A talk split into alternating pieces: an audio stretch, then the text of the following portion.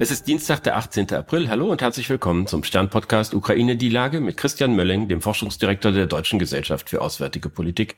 Ich bin Stefan Schmitz vom Stern. Guten Morgen, Herr Mölling. Guten Morgen, Herr Schmitz. Wir haben ja gesehen, dass äh, Brasiliens Präsident Lula in Peking war, dass er dann zu Hause in Brasilia den russischen Außenminister Lavrov empfangen hat. Alles anscheinend in allerbestem Einvernehmen. Bringt der Ukraine-Krieg da eine neue anti-westliche Allianz hervor, in der Brasilien, China und Russland gegen Nordamerikaner und Europäer stehen? Ich glaube, Allianz ist noch ein bisschen zu weit. Das formt sich gerade und ich glaube, wir nehmen das gerade aus einer Brille wahr, in der wir uns in unseren Diskursen eingeredet haben, dass zum Beispiel die Brasilianer da jetzt eine besondere Rolle übernehmen könnten. Allianz, was man unterstellen kann oder was man weiß, ist, dass sowohl China als auch Russland sich in den vergangenen Jahren äh, schon darum gekümmert haben, Einfluss insbesondere auch in Südamerika, aber natürlich auch in Afrika zu bekommen, um, wenn man so will, letztendlich auf solche Situationen wie jetzt vorbereitet zu sein. Einfach um, um Hebel zu haben, um Verbündete zu haben, um Akteure zu haben, die eben nicht auf der westlichen Seite stehen, die, wenn man so will, so globale Swing States im Grunde genommen sind. Das bedeutet aber, dass man tatsächlich hier ja, wie soll man sagen, jetzt mit Blick auch auf die, äh, die Rolle des brasilianischen Präsidenten nicht eben davon ausgehen kann, dass er sowas wie ein, ein ehrlicher Makler ist, sondern er steht auf einer bestimmten Seite. Auch wenn hier in Deutschland seine Wahl gefeiert worden ist, das war sicherlich nicht verkehrt, denn das, was sonst noch zur Wahl stand, war noch viel schlimmer. Aber das macht ihn nicht automatisch zum Heiligen. Aber also zumindest in meiner Wahrnehmung hat ja Lula und hat Brasilien immer eine zwar äh, distanzierte Haltung eingenommen, aber sich nicht klar auf eine Seite gestellt. Und jetzt hat ja hat er ja ganz deutlich gesagt, die Amerikaner und die Europäer heizen den Krieg an, indem sie Waffen liefern. Also wo er deutlich Position bezogen hat. Und ich habe mich gefragt, was hat eigentlich diese Veränderung der Haltung oder des Kalküls der Brasilianer auslösen können? Ich weiß nicht, ob das wirklich eine Veränderung ist. Lula hat ja frühzeitig gesagt, ich weiß gar nicht, ob das noch vor seiner Wahl oder zu seiner Wahl war, das hat er jetzt auch nochmal wiederholt, ähm, dass beide Seiten diesen Krieg angefangen haben. Ne? Also da ist sozusagen die, ähm, die Verkehrung äh, ja letztendlich der Geschichte und von, äh, also wer, wer hat angefangen, ist ja schon eine entscheidende Frage, ist ja nicht nur Schulhof hier, sondern ist auch eine Frage von, von Völkerrecht und es gibt einen Angreifenden und jetzt kann man natürlich sagen, nur dann, wenn, wenn es einen Verteidiger gibt, also wenn jemand bereit ist, sein Land zu verteidigen, dann gibt es auch einen Krieg, weil ansonsten wird er nämlich überfallen und niedergemacht. Aber das ist natürlich die völlig falsche Idee von Frieden, die dann dahinter steht. Ne? Also das als Ausgangspunkt, als Plafond zu nehmen, um sich als Vermittler zu präsentieren, funktioniert natürlich nicht, weil man sagen muss, okay, damit schaffst du ja gar keine Gemeinsamkeit, gar keinen Grund, also Grund im Sinne von Grund und Boden äh, Basis, um tatsächlich in solchen Gesprächen ernst genommen zu werden. Er wird als Vermittler abgelehnt werden durch die Ukrainer. Muss er logischerweise. Und dann stellt man natürlich die Frage, ja, okay, wie kommt denn das eigentlich? Also in welcher Tasche steckt er denn?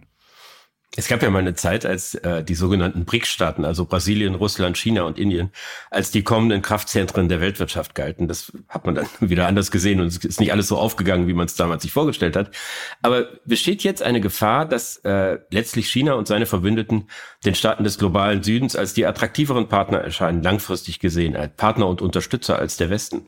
Also zu, zu der Frage ja. Ich glaube, dieses, diese Gefahr besteht. Wir ähm, haben das Risiko, dass wir den, den globalen Kampf um das Narrativ und um den guten Grund möglicherweise verlieren. Auch weil wir eine sehr wie man so schön sagt, eurozentristische Sicht darauf haben, was, was richtig und was falsch ist und glauben, dass das, was wir als richtig und falsch sehen, von anderen auch so gesehen werden muss. Oder, ja, noch, noch, noch viel schlimmer, so gesehen wird. Also das eine ist ja, dass man sagt, die sollten das so sehen, das andere ist, wir glauben, dass sie das so sehen. Und das ist in der Tat nicht so. Ne? Also viele distanzieren sich, äh, möchten eigentlich keine Position einnehmen bei den Staaten, was denn richtig oder falsch ist, weil sie natürlich Abhängigkeiten in alle Richtungen haben und schwach sind und deswegen sich am liebsten nicht positionieren wollen.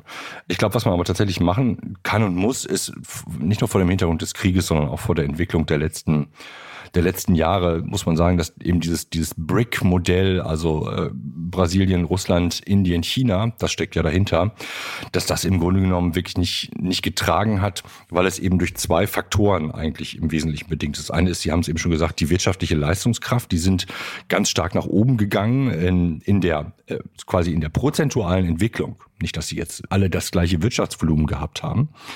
Und in der gesellschaftlichen Entwicklung war zumindest für China äh, und Indien angesagt, dass das quasi wachsende Volkswirtschaften sind. Was man bei solchen Skizzierungen immer macht, ist, man, man übertreibt einen Faktor und sieht auch nicht, dass es da sozusagen Sättigungseffekte gibt und da irgendwann auch Probleme in der eigenen Entwicklung, so wie China das jetzt hat. Also ich gibt das offen zu, mich hat das immer gewundert, dass man das immer so extrapoliert hat und nie eingerechnet hat, dass irgendwann das eben nicht mehr ins, in, in den Himmel wächst. Und jetzt sind wir halt in einer Situation, dass eben nicht nur Wirtschaft wichtig ist, sondern auch die politischen Kalamitäten unter den Staaten. Und da sind Indien, China und Russland in einer sehr ambivalenten Situation zueinander. Also die Russen unterstützen Indien ganz stark mit Waffen, weil Indien es bislang nicht geschafft hat, selber Waffen herzustellen. Also technologische Basis reicht dazu nicht aus. Und ähm, Russland wird gleichzeitig von China unterstützt. China hat aber kein gutes Verhältnis zu Indien. Die unterstützen eher Pakistan, wenn es um die Frage der Nuklearwaffen geht. So und so haben sie dann im Grunde genommen wieder einen Kuddelmuddel und sagen uns, okay, da wir Politik, das haben wir jetzt ja durch Trump gelernt, eben nicht mehr kompartimentalisieren können. Also sozusagen, das eine ist die Wirtschaftspolitik und das andere ist die, äh, weiß ich nicht was, Militärpolitik, das andere ist die Menschenrechtspolitik, sondern es fließt alles zusammen. Muss man sagen, naja, also von daher sind solche einfachen Muster reichen als Erklärung und als Gruppenbildung eben tatsächlich nicht mehr aus. Sorry, the world is more complex. Naja, aber wenn Sie von Kuddelmuddel sprechen, dann wäre ja die Vorstellung, dass auf der anderen Seite irgendwie ein werteorientierte Gemeinschaft von demokratischen, liberalen Staaten steht, hm. die sich sowieso einig ist und äh, allein aufgrund ihrer Werteorientierung zu gleichen Überzeugungen kommt. Und jetzt schauen wir auf die G7 und dann sehen wir irgendwie eine äh, rechtsradikale Regierung in Italien, Herrn Macron, der auch nicht immer vollständig berechenbar ist, die Amerikaner bis hin zu Japan, das ist auch nicht gerade ein monolithischer Block. Also wenn jetzt die Annalena Baerbock sagt, das sei äh, ein Krisenteam im Dauereinsatz, finde ich das schon ein bisschen eine überzogene Darstellung. Ist das ein Team, was wir da sehen als G7? Also vielleicht eher ein Team als ein Block. Jetzt müssen wir das sozusagen aus, äh, ausformen. Ne? Also die Unterschiede, die Sie beschreiben unter den Staaten, die sind ja schon immer da gewesen. Ne? Also sind unterschiedliche Demokratien, unterschiedliches Selbstverständnis, unterschiedliche Idee, welche Rolle sie in der Welt eigentlich spielen und auch ein unterschiedliches Bedrohungsgefühl. Also gerade Japan ist ja ein Staat, der sich in den letzten Jahren gewandelt hat von, ähm, ich mach's mal jetzt ganz einfach, einem, einem ähnlichen Startpunkt wie Deutschland. Beide Kriegsverlierer des Zweiten Weltkrieges, beide dementsprechend defensiv in ihren Verfassungen eingestellt, auch mit quasi mit Verpflichtungen äh, der Nichtbewaffnung da drin. Und Japan hat sich einfach aufgrund der wachsenden chinesischen Bedrohung massiv gewandelt, hat seine sogenannten Verteidigungskräfte umgewandelt in nicht Angriffskräfte, aber in eine, eine schlagfertige Armee, was lange Zeit lang nicht denkbar gewesen ist. Einfach weil denen in Anführungsstrichen der Arsch auf Grundeis geht. Ich glaube, die gucken auf die Welt ganz anders als wir.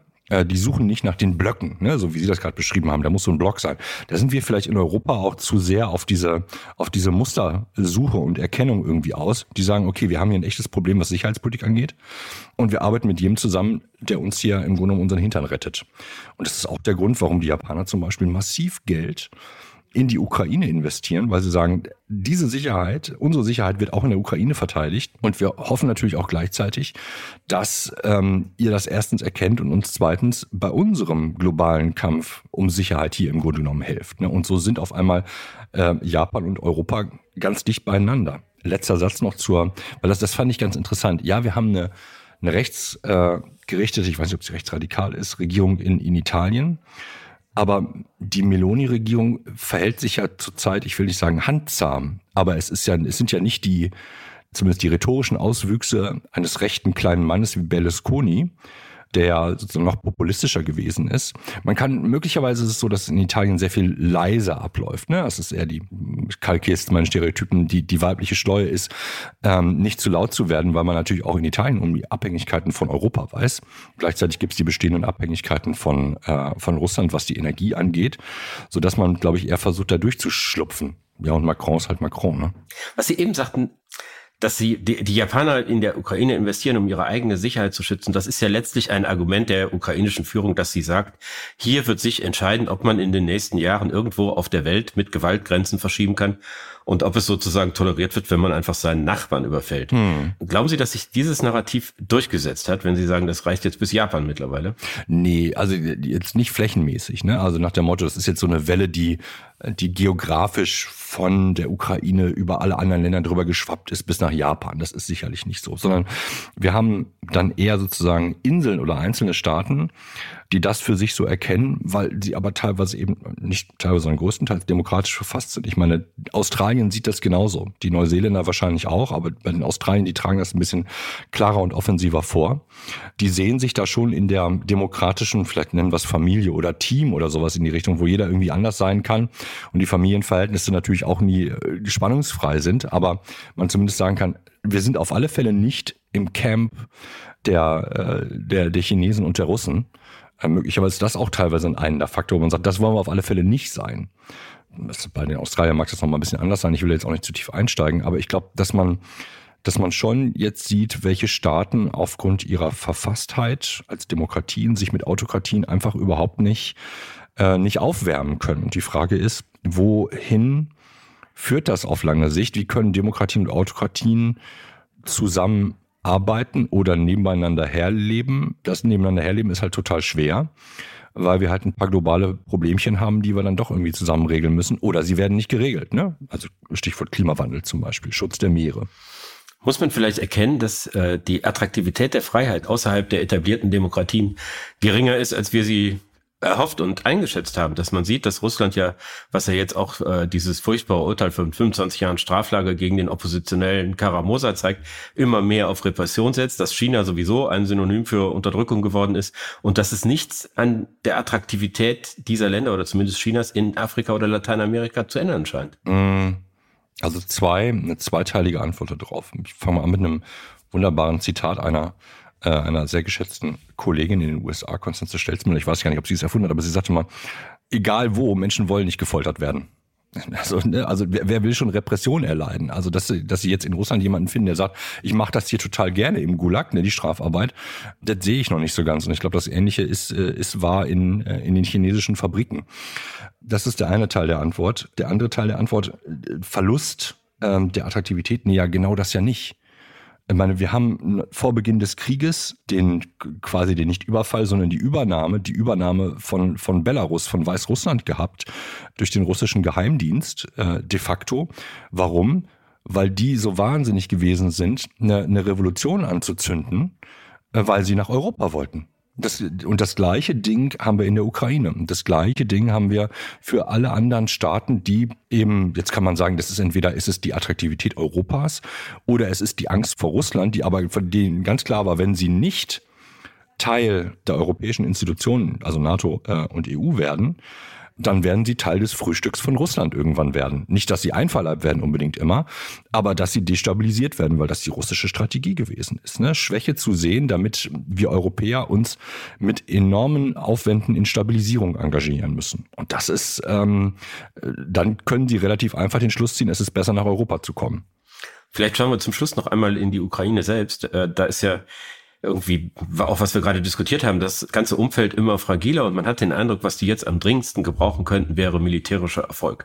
Und wir, wir warten ja schon eine ganze Weile darauf, dass äh, die Offensive der Ukrainer beginnt.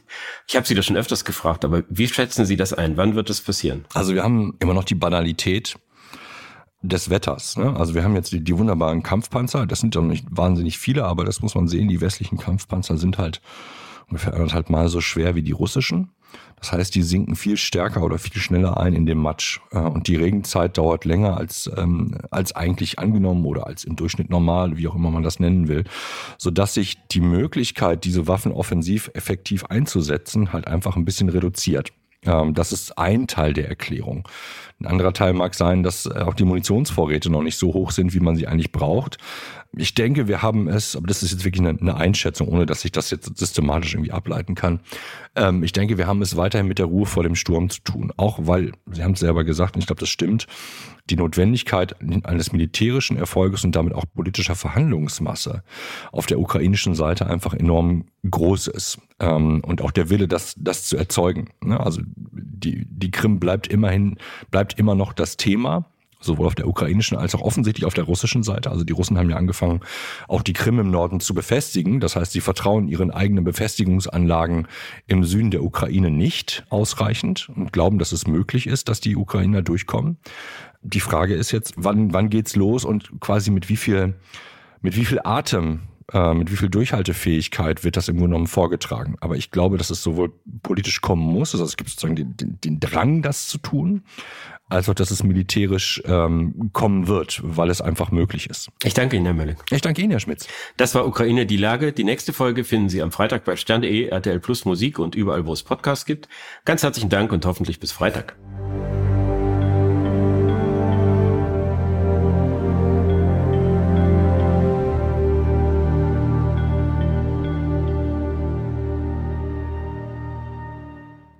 Dieser Podcast ist eine Produktion der Audio Alliance.